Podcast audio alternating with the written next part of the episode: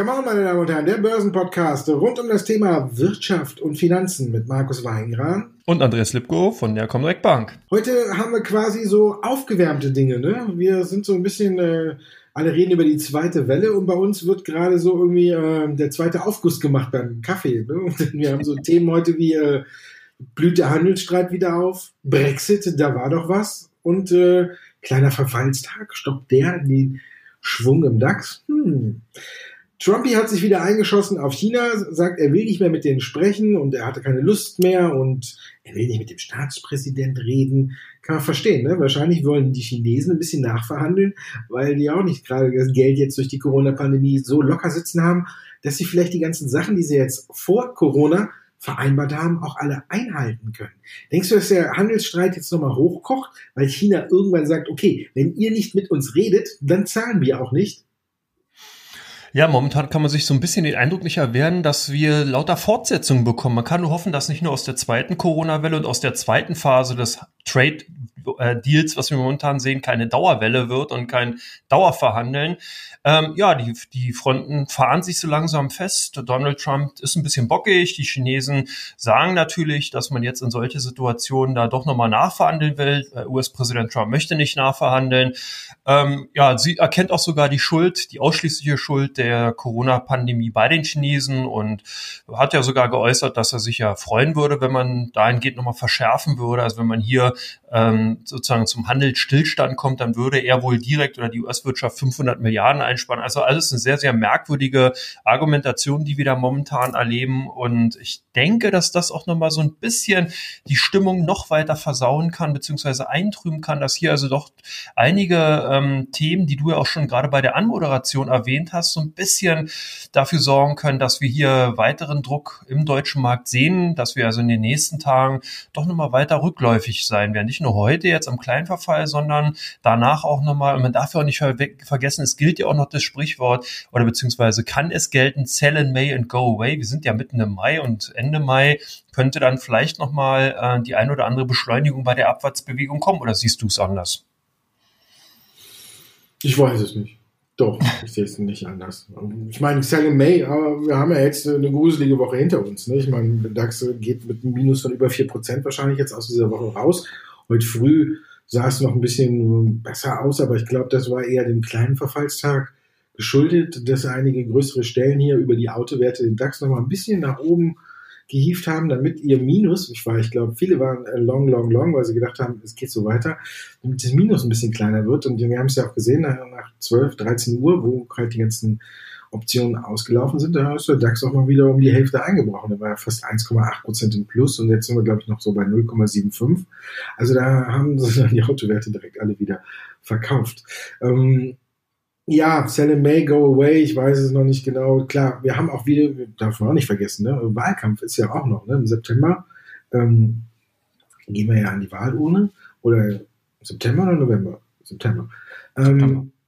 September. Und da muss Trump ja jetzt auch noch was machen. Klar, wird China natürlich versuchen, haben wir ja auch schon, das sieht man ja bei jeder Übernahme oder so, ne? wenn schlechte Zahlen kommen, äh, will nachverhandelt werden. Wir haben es ja gesehen bei Telekom und Sprint, als äh, Sprint äh, da haarsträubende Zahlen äh, vermeldet hat, hat die Telekom ja auch nochmal gesagt, no, da müssen wir nochmal über den Kaufpreis reden. Ähnlich ist natürlich jetzt hier bei China und äh, ja, Trump ist für mich so ein bisschen... Ähm, ja, alles von sich weisen. Ne? Er hat ja früh genug reagiert. Ich glaube, der Mann geht manchmal mit einer rosa-roten Brille durch die Welt, die nur er versteht. Aber ich habe heute auch gelesen, kleine Anekdote am Rande, er ist nicht der Einzige, der irgendwie nicht äh, manchmal ein bisschen äh, aus der Reihe tanzt. Äh, der Präsident von Weißrussland, er erhält ja natürlich äh, das Coronavirus äh, für eine psychische Krankheit und er empfiehlt dagegen, ähm, jetzt kommt's, Wodka, Sauna und Traktorfahren. zur Bekämpfung der Corona. Vielleicht macht Trump das ja auch irgendwann nochmal. Aber Scherz beiseite. Ja, ich glaube, die kriegen sich noch mal ein bisschen in die Haare, aber ich glaube, dass China da wieder am Ende ein bisschen auf die Bremse drücken wird. Ja, aber heute stänkern die Amerikaner ja auch schon wieder. Huawei darf jetzt auch wieder ähm, ein Jahr lang weiter nicht be beliefert werden. Hat Trump am Mittwoch schon angeblich untersch unterschrieben, kommt jetzt erst so raus. Also die USA sind klar wieder auf Krawall gebürstet. Bis jetzt hat ja China immer erst in vielen Fällen nur äh, reagiert und agiert haben die USA. Jetzt müssen wir mal gucken, wie China jetzt da äh, so weitermacht. Es gibt ja auch nur Überlegungen, dass die chinesischen Studenten äh, jetzt für ein Jahr nicht in die USA kommen sollen. Also die USA stänkert schon. Ich glaube, da könnte sich noch ein bisschen was hochkochen. Und während dann alle da auf USA, China gucken, kocht es in Europa auch wieder so ein bisschen. Ne? Brexit hatte jeder vergessen. Aber wenn man jetzt so zwischen den Zeilen ein bisschen liest, dann ja, unterzeichnet. Großbritannien ist ausgetreten. Aber in der Übergangsphase jetzt, wo bis zum endgültigen Austritt, da scheinen die sich überhaupt kein bisschen näher zu kommen. Also ich glaube, da könnte auch noch mal was kommen. Ja, und zwar hat sich die EU durch dieses eigentlich dahinhalten lassen von äh, Klein Großbritannien doch in eine, sagen wir mal, eher bescheidene Verhandlungssituation hineinmanövrieren lassen. Natürlich konnte man im Vorfeld nicht erkennen, dass der Coronavirus zu solch einer großen Pandemie werden wird, aber UK oder Großbritannien spielt es natürlich in die Karten, weil man stellt sich jetzt einfach hin, sagt, ja, wir sind ja wirtschaftlich auch getroffen. Also man ist so ein bisschen wie eigentlich derjenige, der mit dem Rücken zur Wand steht und kann eigentlich gar nicht anderen außer hart verhandeln, weil man hat ja nicht mehr groß was zu verlieren. Das heißt also, man stellt sich hier wirklich jetzt in eine ganz harte Position rein, fordert einfach, weil man weiß, dass der Gegenpart, die EU, genauso ge, äh, geschwächt ist und sogar noch von einer anderen Position, weil im Vorfeld hatte die EU ja wesentlich bessere Karten gehabt.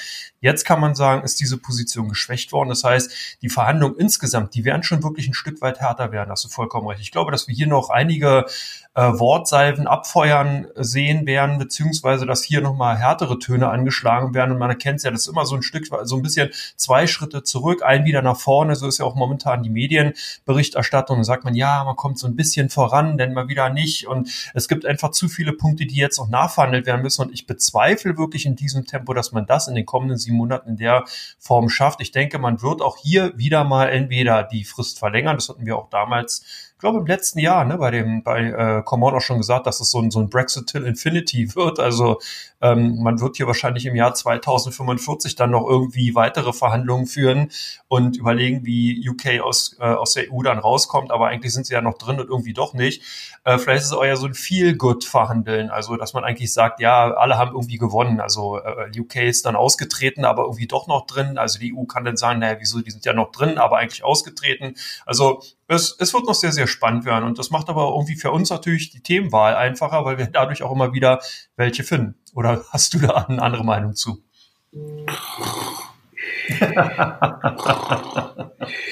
ja.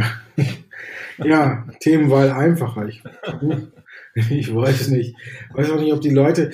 Das Schöne ist ja, dass wir jetzt gesehen haben in der Vergangenheit, dass äh, ja auch die Anleger und alle ab einer ab einer gewissen Zeitdauer eine gewisse Resistenz gegen äh, die Themen entwickeln. Also wenn wir dann immer die gleichen hochkochen, entwickeln die Anleger dann irgendwo oder die Zuhörer irgendwann auch eine gewisse Resistenz gegen uns. Aber ja, wie du schon sagtest, ich glaube da, ich weiß nicht, ob es eskaliert, ich glaube nicht, dass es eskalieren wird, aber wie du schon sagst, es wird dann so weit nach hinten geschoben. Das ist immer klar, jetzt rasseln wieder beide Seiten mit dem Säbel. Die einen sagen, die sind schuld, die anderen sind die. Es ist im Grunde genommen das gleiche Spielchen wie zwischen Trump und äh, China. Sind immer die anderen schuld. Es ist ja auch eine weit verbreitete Meinung. Ne? Ja, wir, wissen wir ja auch. Ja, aber ich denke, dass uns das jetzt bis, vielleicht haben wir so ein kleines bisschen Glück, dass äh, vielleicht Corona dann so ein bisschen im Griff ist, wenn der Brexit hochkocht. Ich denke, dass es der erste gegen Ende des Jahres dann richtig heiß hoch hergehen wird. Und ja, ich sehe auch aktuell noch nicht, dass das die, die Märkte irgendwie belasten könnte. Da haben wir ganz andere Dinge. Wenn wir gucken, äh, jetzt geht ja auch das Spielchen zwischen äh, Trump und der Notenbank wieder los. Trump will äh, negative Einlagenzins haben. Paul sagte, die Regierung muss mehr Geld, äh, um neue Konjunkturprogramme zur Verfügung stellen. Und andere Notenbanker sagen, ja, aber dann nur für die Menschen in, den USA, weil die Lage am Arbeitsmarkt ja angeblich, das ist ja auch gut, ne, wenn man die Dunkelziffer und alles dazu rechnet, ja eigentlich viel höher ist. Und dann gibt's ja noch diese ähm, aus nicht genannten Gründen abwesend oder so in der Statistik und wenn man die dazu rechnet, ähm, die lag, die Zahl lag so im Normalfall immer bei 600.000 und aktuell war so, glaube ich, jetzt zuletzt bei äh, 8,1 Millionen. Also kann man davon ausgehen, äh, dass dann auch nochmal eine Riesenzahl an Arbeitslosen unter diesem Punkt geführt wird. Und wenn man den wieder auf die Arbeitslosenzahlen rechnet, dann liegen wir schon über 20 Prozent äh, Arbeitslosenquote. Also Ja, dann, das sagen immer alle, die Zahlen in China stimmen nicht und in Amerika blickt man, glaube ich, auch gerade mal nicht mehr so ganz richtig durch, wie viele Leute denn da jetzt arbeitslos sind und ich glaube, einige Stellen sind da auch äh, ganz froh drüber. Also da denke ich, dass die Konjunkturdaten eher wieder eine größere Belastung werden. Aber der DAX heute, wir haben es ja eben schon angesprochen, zumindestens äh, den letzten Tag der Woche im Plus. Ist das für dich nur dem äh, kleinen Verfallstag geschuldet oder hast du auch einen Silberstreif am Horizont gesehen?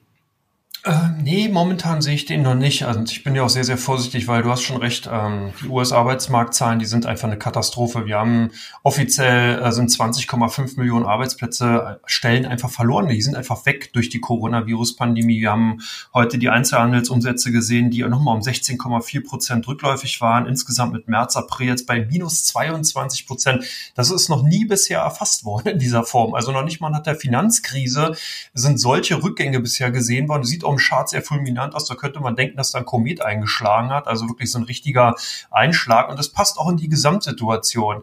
Ich bin auch gespannt, was so generell auch von der politischen Seite, von der geldpolitischen Seite kommt. Du hast ja bereits gesagt, der weißrussländische Präsident äh, spricht von besoffenen Traktorfahren. Unser Gesundheitsminister spricht von Impfzwang und irgendwelchen Strafgeldern im Vergleich zur zur Verkehrsstrafgebühren. Äh, also ist alles schon ein bisschen merkwürdig, wie was hier momentan gemacht wird. Vielleicht kommt dann eben auch noch Olaf Scholz um die Ecke und äh, führt so eine Art Investmentzwang ein. Also dass man verpflichtet ist, pro Monat dann irgendwie 500 Euro zu investieren und auch nur ausschließlich in deutsche Aktien. Wer weiß, keine Ahnung.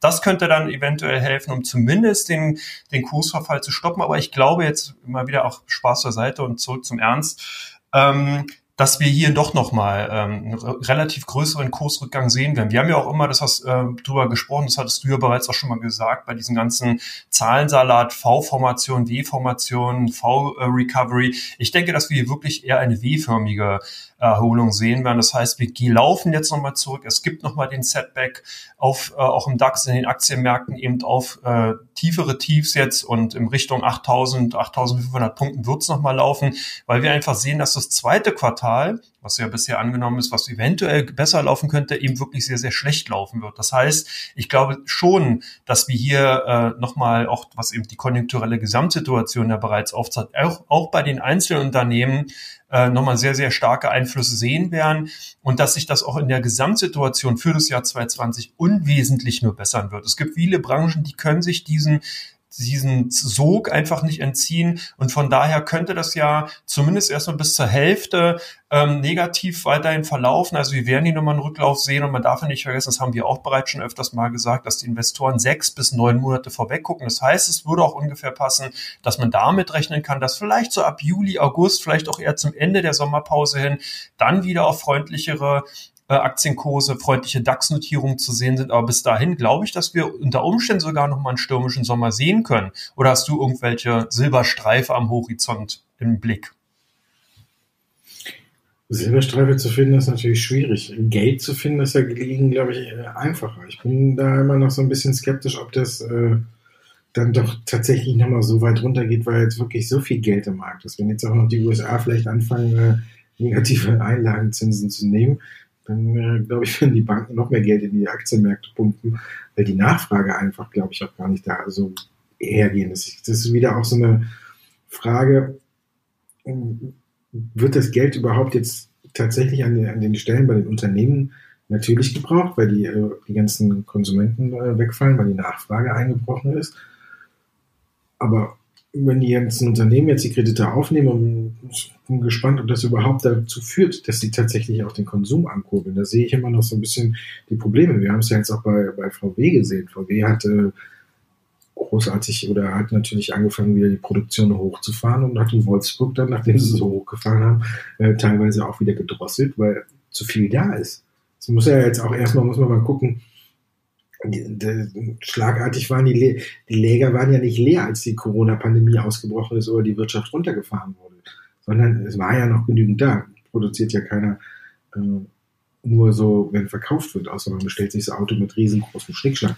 Aber daran sieht man auch schon, dass die Autos ja trotzdem nicht weggehen. Und jetzt muss man natürlich auch erstmal abwarten, ob die Autos dann überhaupt gekauft werden. Alle reden immer davon so, ja, klar, dann verschiebe ich meinen Kauf des neuen Autos halt ein paar Wochen, ein paar Monate nach hinten. Ich weiß nicht, ob die wie viel es dann so ist. Ich habe äh, irgendwie viele dann vielleicht auch in Kurzarbeit sind und dann sagen, okay, jetzt kann mir dieses Jahr vielleicht überhaupt gar kein Auto leisten. Oder da bin ich immer noch so ein bisschen skeptisch, dass wirklich auf der Anglo auf der Nachfrageseite tatsächlich dieser, dieser, Konjun dieser Nachschub oder dass das tatsächlich auch ankommt und dass das sofort wieder losgeht. Ich habe so ein bisschen das Problem, dass das so ein, so ein, so ein ja, wie du hast du letzte Woche auch schon gesagt, ne, dass die Amerikaner erstmal dabei sind, ihre Schulden abzubezahlen und äh, der Trend nicht mehr zur zweiten Kreditkarte geht, sondern ähm, früher waren die Amerikaner ja immer denen war ja egal, wie viel Schulden sie haben. Hauptsache, irgendwann konnte sich was kaufen. Vielleicht, wenn da auch so ein bisschen Umdenken stattfindet, ist ja bekannt, dass die Amerikaner gerne mal die zweite oder dritte Kreditkarte haben, die bis zur Oberkante Unterlippe vollgeladen äh, ist und man damit dann wie wir es auch bei den Häusern oder so gesehen haben. Und wenn sich die Amerikaner auch da in ihrem Konsumverhalten ein bisschen ändern, weil sie jetzt auch mal gemerkt haben, hm, das kann ja alles auch ganz schnell gehen und dann bin ich in Kurzarbeit oder auf einmal arbeitslos, und dass sie dann anfangen zu denken, oh, die Deutschen, die Sparfüchse, die sind ja gar nicht mal so doof und vielleicht damit jetzt auch so ein bisschen anfangen, dann weiß ich nicht, ob der, ob die Wirtschaft so schnell wieder hochkommt, wie auch alle denken. Von daher hm, bin ich ein bisschen skeptisch, aber ich glaube nicht, dass es so weit nach unten geht, weil auch einfach zu viel Geld im Markt ist. Wir haben jetzt schon ein paar schlimme Tage gesehen und irgendwie war immer so kurz vor 10.000 Schluss, jetzt auch wieder. Klar, vielleicht gibt es nochmal einen Abwärtsschub, wenn wir die 10.000 nach unten so richtig durchberechnen, aber irgendwie ist so, so habe ich so das Gefühl, es reicht nicht, äh, um über die 11.000 zu kommen, aber es ist auch nicht schlimm genug, um unter die 10.000 zu fallen. Vielleicht können wir jetzt, damit könnte ich auch ganz gut leben, wenn wir sagen, äh, wir gehen äh, durch den Sommer äh, in der Range zwischen 10.000 und 11.000 Punkte. Für 10 Prozent, oben, unten. Kann man sich dann drin austoben. Damit wäre ich zufrieden. Das fände ich ganz gut. Aber sonst sehe ich da auch nicht so den großen Silberstreif. Obwohl wir ja bei den Unternehmenszahlen, wo wir jetzt zukommen, einige gesehen haben, oder? Ja. Dann gucken wir mal genauer drauf auf die Zahlen.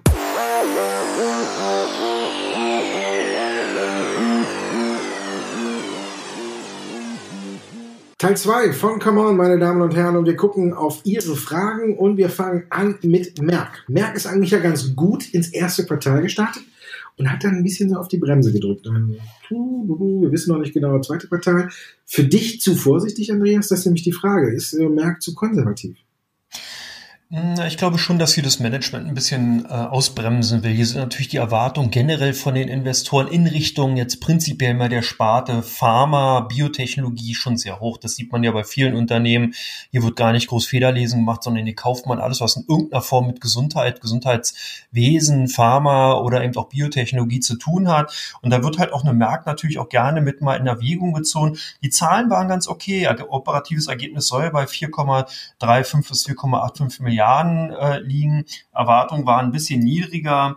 Der Gewinn kann sich hier dementsprechend auch ganz, äh, ganz ordentlich sehen lassen. Und jetzt muss man eben sehen, dass man natürlich hier die Erwartung auch in dem Zuge zukünftig einhält. Auch wenn man hier eine relativ weite Brandweite erstmal rausgegeben hat, ist natürlich weiterhin ähm, jetzt fraglich, ob man die dann in den kommenden Quartalen einfach einhalten kann, weil doch immer wieder auch Rückschlüsse oder Rückwirkungseffekte aus zum Beispiel Automotive-Sektor oder eben der Technologiebranche zu erwarten sind. Jetzt wird, sagt man sich, was hat ein Pharmawert mit Automotive oder Technologie zu tun? Ja, der, das äh, Darmstädter Unternehmen ist halt auch teilweise zum Beispiel im äh, Flüssig-Silizium-Bereich äh, unterwegs und hat hier natürlich auch die ein oder anderen äh, äh Zulieferaktivitäten, ähm, die dann eben auch den Weg in andere Branchen finden. Also man ist hier nicht nur der reine äh, Pharma-Produzent, sondern hat eben auch noch zum Beispiel in anderen chemischen Bereichen seine Finger mit drin. Und da muss man eben gucken, wie sich das insgesamt entwickelt. Außerdem darf man auch nicht sehen, ist natürlich die Bewertung insgesamt schon sehr, sehr gut und auch sehr hoch. Man hat hier sehr, sehr viel eingepreist und geht jetzt auch davon aus,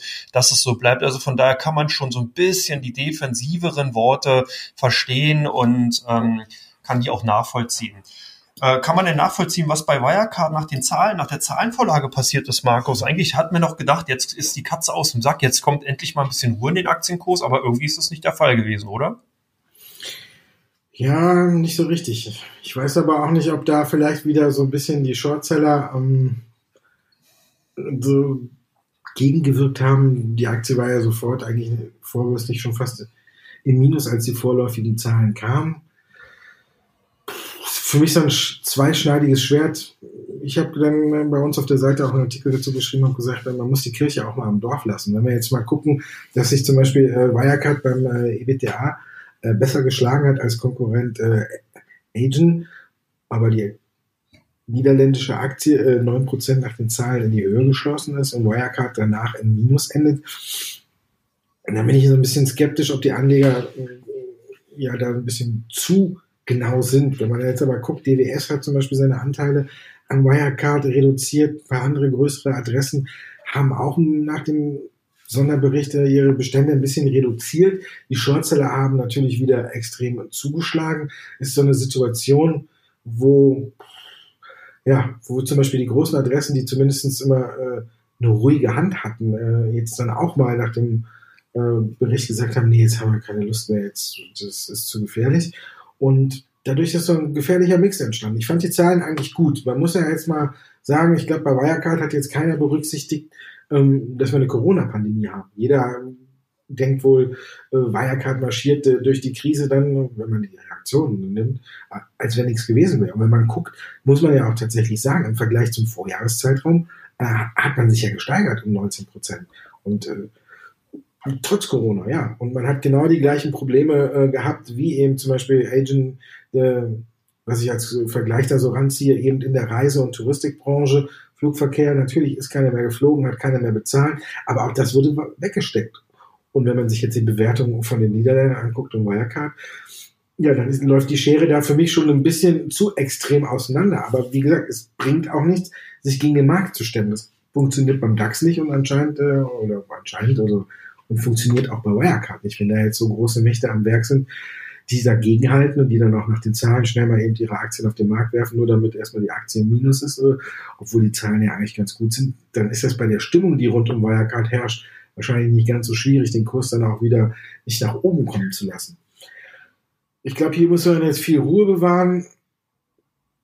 Wer noch nicht dabei ist, sollte auch erstmal die Finger davon lassen. Wer jetzt dabei ist, wird natürlich wahrscheinlich auf dem Ver Verlust erstmal sitzen, der bei 130 Euro, wo der Sonderbericht kam, oder 120 Euro angefangen hat. Und jetzt sind wir ungefähr Richtung 80 unterwegs. Das ist natürlich auch schon mal ein ordentlicher Schluck aus der Pulle. Da ist dann halt eben ein ganz, ganz langer Atem gefragt. Manch einer spekuliert jetzt auch schon, ob er gerade ein Übernahmekandidat wird, weil billig, so billig kriegt man die wahrscheinlich tatsächlich nicht mehr. Aber ich glaube nicht, dass da jetzt irgendeiner versucht, Wirecard zu übernehmen, weil dann würde der Kurs wenigstens ein bisschen nach oben gehen. Ich glaube, bei den Zahlen wurde zu viel auf die Goldwaage gelegt oder wir haben zu viele auch eben dagegen gehalten, damit es auch gemacht wird. Ich glaube, der Kleinanleger an sich kann die Aktie auch nicht so bewegen. Also da sind jetzt schon große Mächte am Spiel, wie man jetzt gesehen hat, nachdem auch wieder die ganzen Schwellenberührungen kamen, wer wie wo was abgebaut hat. Also es wird noch ein, kann uns äh, ja noch Wochen, Monate lang beschäftigen, wie der Handelsstreit, wie der Brexit. Wir wärmen es immer wieder auf. Irgendwann schmeckt es dann auch wieder. Deutsche Post, wir wussten, die Zahlen sind nicht das Gelbe vom Ei, aber wir sind auch nicht äh, so schlecht. Wie ordnest du das erste Quartal ein? Ja, gut, insgesamt äh, Umsatz bei 15,5 Milliarden, EBIT bei 590 Millionen.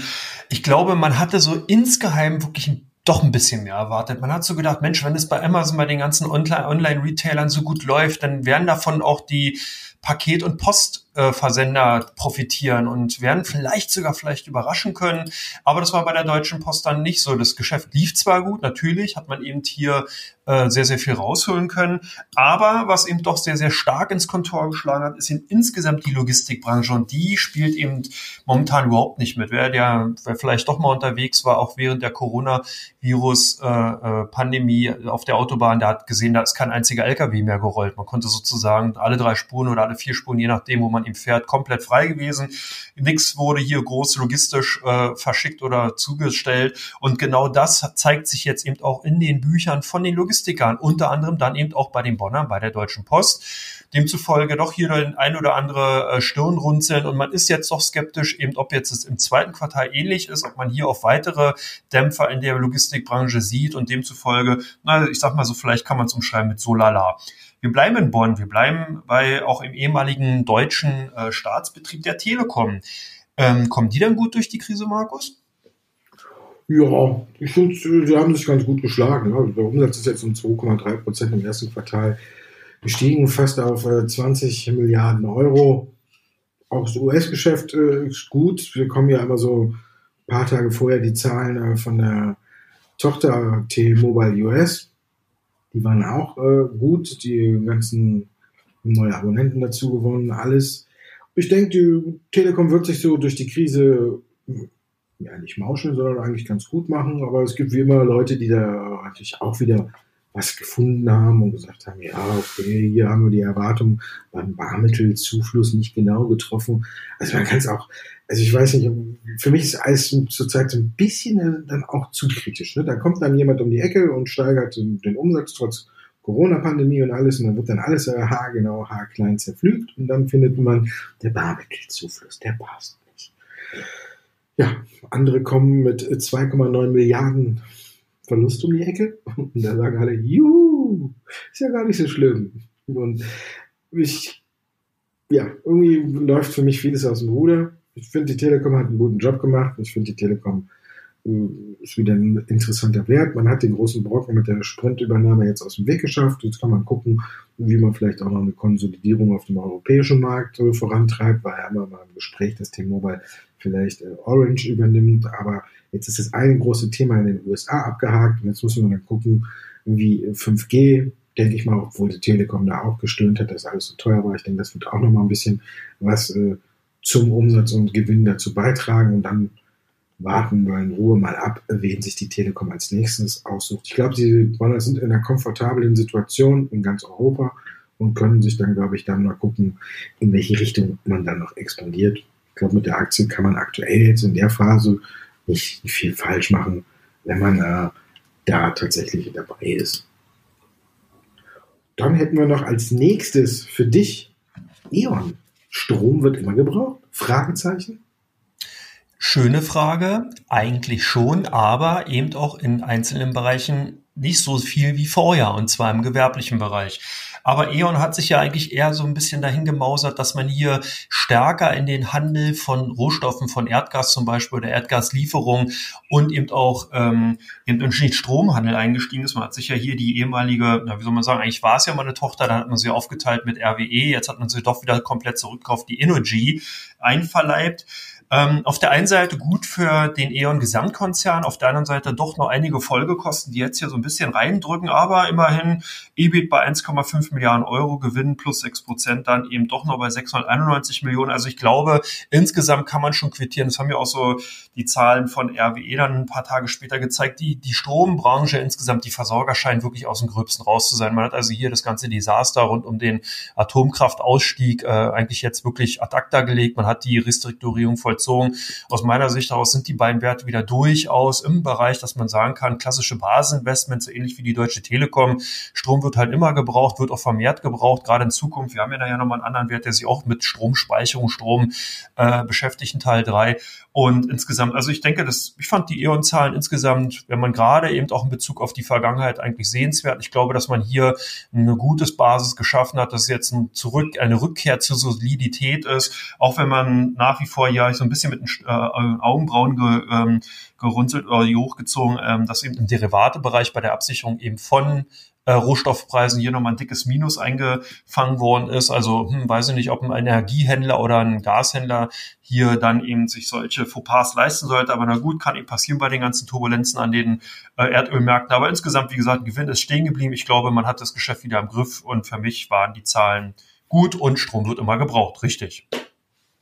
Weißt du, was gut ist? Wenn man äh, hier den Podcast aufzeichnet, kann man so mit einem Auge auf die DPA-Nachrichten schauen. Und da kommt gerade, passend zum Thema noch, äh, Wirecard schmiert gerade richtig ab. Man ist äh, unter 82 Euro und jetzt auch unter 80, ist jetzt auf dem Weg zu 75 Euro. Also muss ich meine Zahlen von eben äh, nochmal revidieren. Während wir hier gerade den Podcast machen, stürzt die Aktie mal wieder um 8% ab. Also, hm, das ist schon eine harte Geduldsprobe. Wahrscheinlich äh, werden jetzt äh, noch die ein oder anderen da auch nochmal ein paar Aktien auf den Markt schmeißen. Ja, kommen wir zu Teil 3. Da haben wir Wirecard, glaube ich, rausgelassen, weil ich glaube ich auch eine der meistgehandelsten Aktien. Beide ähm, kommen direkt.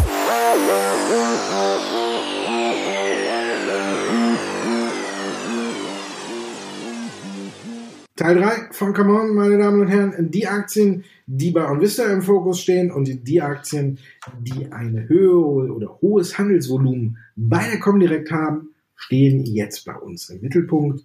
Und bei der Comdirect ganz aktuell heute, ich habe es auch verfolgt, Warta, die waren teilweise 15% plus. Ich kann mir jetzt so ein kleines bisschen denken, was die bei euch gemacht haben.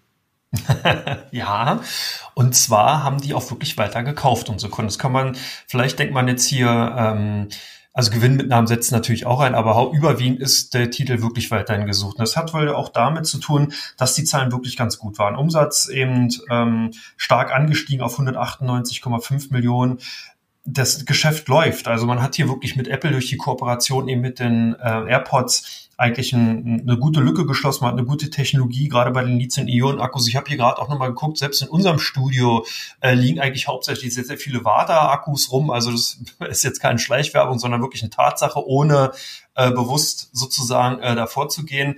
Und äh, da sieht man halt schon, äh, Vata ist eben ein Brand, ist eben eine Marke und davon profitiert das Unternehmen und unsere Kunden sind da demzufolge zumindest bei den Aktien eben auch ganz weit vorne auf der Kaufseite bei.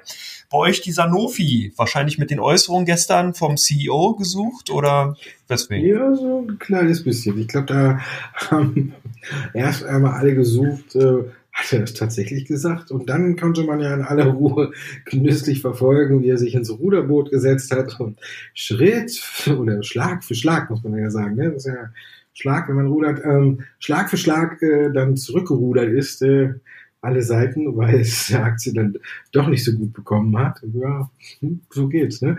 Ja, Hintergrund weiß dann vielleicht dann jetzt dann auch schon wieder jeder, dass äh, Sanofi oder der Vorstandsvorsitzende von Sanofi eben angedeutet hatte, wenn es so einen Impfstoff gibt, dann wird er zuerst in die USA geliefert, denn die haben uns auch finanziell mit mehreren Millionen Euro unterstützt und deswegen kriegen die es dann auch zuerst und dann auf einmal waren es dann, äh, oh ja, wir produzieren ja nicht nur in den USA, wir haben auch Standorte in Europa und da werden wir auch dafür sorgen, dass auch hier ein Impfstoff dann kommt, sofern er dann erforscht wird. Und heute kam dann das große Zurückrudern. Keiner kriegt's zuerst, sondern wir bemühen uns um eine gerechte Verteilung. Ich weiß nicht, so wenn auf politischer Ebene wird dann ja mal der Botschafter irgendwie eingestellt. Ich weiß nicht, ob in Frankreich dann auch irgendwie einer den äh, Vorstandsvorsitzenden von, von Sanofi mal eben den Élysée-Palast zitiert hat und gesagt hat, komm mal Junge, wir müssen kurz mal reden. Aber ich denke, ja, da ist man Schritt für Schritt zurückgerudert. Der Aktie hat es ein bisschen geschadet. Vielleicht ist es eine Gelegenheit,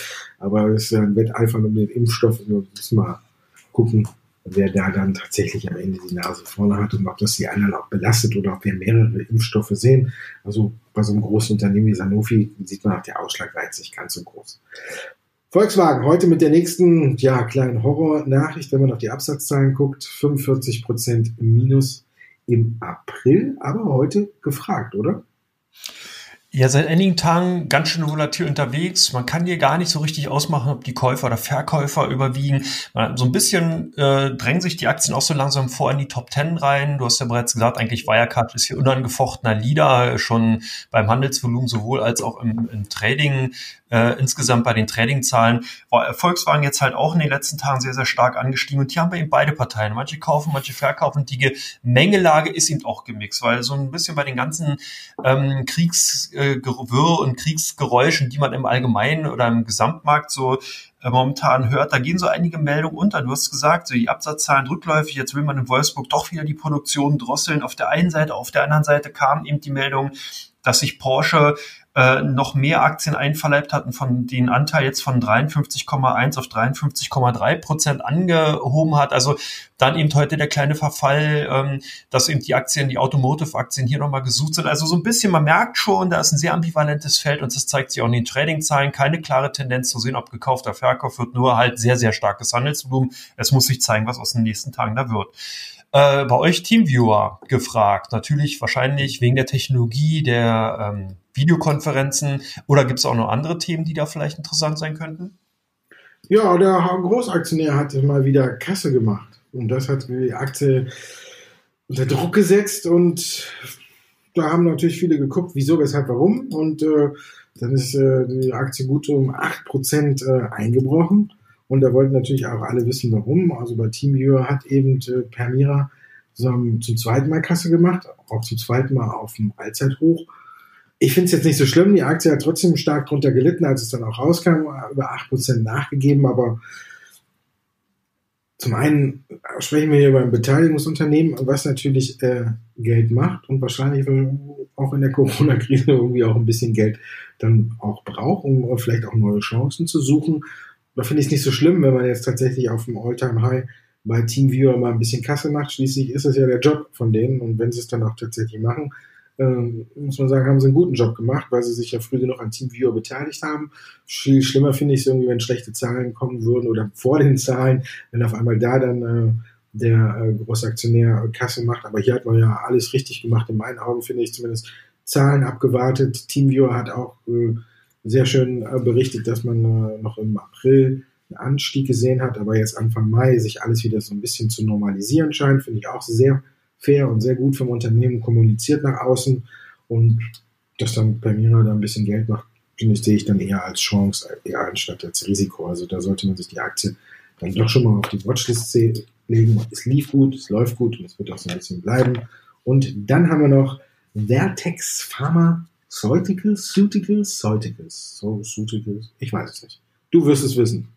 Genau, Vertex Pharmaceuticals, US-Unternehmen, ist so ein kleiner Spezialitätenladen. Ähm, man ist natürlich jetzt hier oder beziehungsweise das Unternehmen insgesamt kann natürlich davon profitieren, dass gerade durch Coronavirus, Pandemie oder generell dem Coronavirus-Thema hier ganz klar der Fokus bei Bio Biotechnologieunternehmen liegt und davon kann eben auch die Vertex äh, profitieren man ist ein Spezialist, man hat sich hier auf so ganz äh, seltene Krankheiten eben fokussiert, Mukoviszidose und äh, eben andere Schmerzkrankheiten und hat eben aber auch ähm, interessante Technologien, wie zum Beispiel eine Genschere insgesamt im Portfolio. Also die ganze das ganze Portfolio von dem Unternehmen spricht für die Aktien. Das zeigt sich sowohl im Umsatz als auch in der Gewinnentwicklung. Und da haben eben doch einige Kunden von uns zugegriffen, sehen hier Chancen und haben die Aktien in den letzten Tagen noch weiterhin auch gekauft. Also hier gibt es natürlich auch immer wieder mal Kursrückgänge und die sind dann eben größtenteils wirklich Verkäufe genutzt worden. Das fand ich ganz interessant, weil eben solche Unternehmen ja oftmals eben auch unter den Radar fliegen, die Nachrichten ähm, ja dann überlagert werden von den Großen, von zum Beispiel einer deutschen Wirecard oder so. Hier eben mal der Ausflug in die USA, Vertex eben auch ein altes, bekanntes Unternehmen, schon seit über 20 Jahren an der Börse, über eine Milliarde marktkapitalisiert, also wirklich auch ein großes Unternehmen, aber vielleicht dem einen oder anderen äh, Hörer nicht so bekannt, deswegen auch nochmal rausgesucht, bei den ausländischen Werten mit unter den Top zu finden gewesen. Bei euch die Daimler, das hat wahrscheinlich mit den Absatzzahlen zu tun, oder? Nö, ich wollte einfach nur gratulieren. Das Aktie. genau. Die ist bei uns auch natürlich weiter gesucht, auch wegen der Absatzzahlen. Und heute ist der Tag, an dem Herr Kenenius genau ein Jahr im Amt ist. Jetzt weiß ich nicht, äh, ob man ihm gratulieren darf oder ob man Mitleid haben muss, dass er gerade jetzt in der Phase Daimler übernommen hat. Da hat er wirklich äh, hm, so einen kleinen unbestellten Acker übergeben bekommen. Da war ja dann doch einiges verschlafen worden bei Daimler und er muss jetzt den Konzern quasi wieder gesund sparen. Aber warum soll es ihm besser gehen als Thatcher? Ne? Als der übernommen hat, war ja auch ein große, Großbrand bei Daimler und er hat es eigentlich ja dann bis zur Übergabe ganz gut hinbekommen. Vielleicht äh, macht es der Herr Kellenius ja genauso, fährt den Fahrt Konzern jetzt wieder genau in die richtige Richtung, stellt ihn richtig auf und äh, übergibt ihn dann wieder als Acker, so alle sieben Jahre. Keine Ahnung. Nein, klar war die Absatzzahlen der Hintergrund und klar ist bei Daimler nicht alles rosig und über die Autobauer ja, haben wir auch hier schon genug geredet. Ne? Wollen wir das nochmal aufwärmen? nee. Und damit sind wir dann auch durch. Dankeschön, André. Ich danke dir, Markus. War wieder sehr informativ, sehr toll. Auch wenn es aufgewärmt war, trotzdem Sterne ja, ist, das ist mir jetzt, hoffentlich war es gar keine große Rückkopplung. Mir ist der Kopfhörer aus dem Ohr gefallen. Ne? Auch dieses, dieses kleine Ding, wo Wartebatterien drin sind. Also, ich wünsche dir ein schönes Wochenende. Bleib gesund. Bis nächste Woche. Und Sie natürlich auch mal, alle Zuhörer, gesund bleiben. Thank you.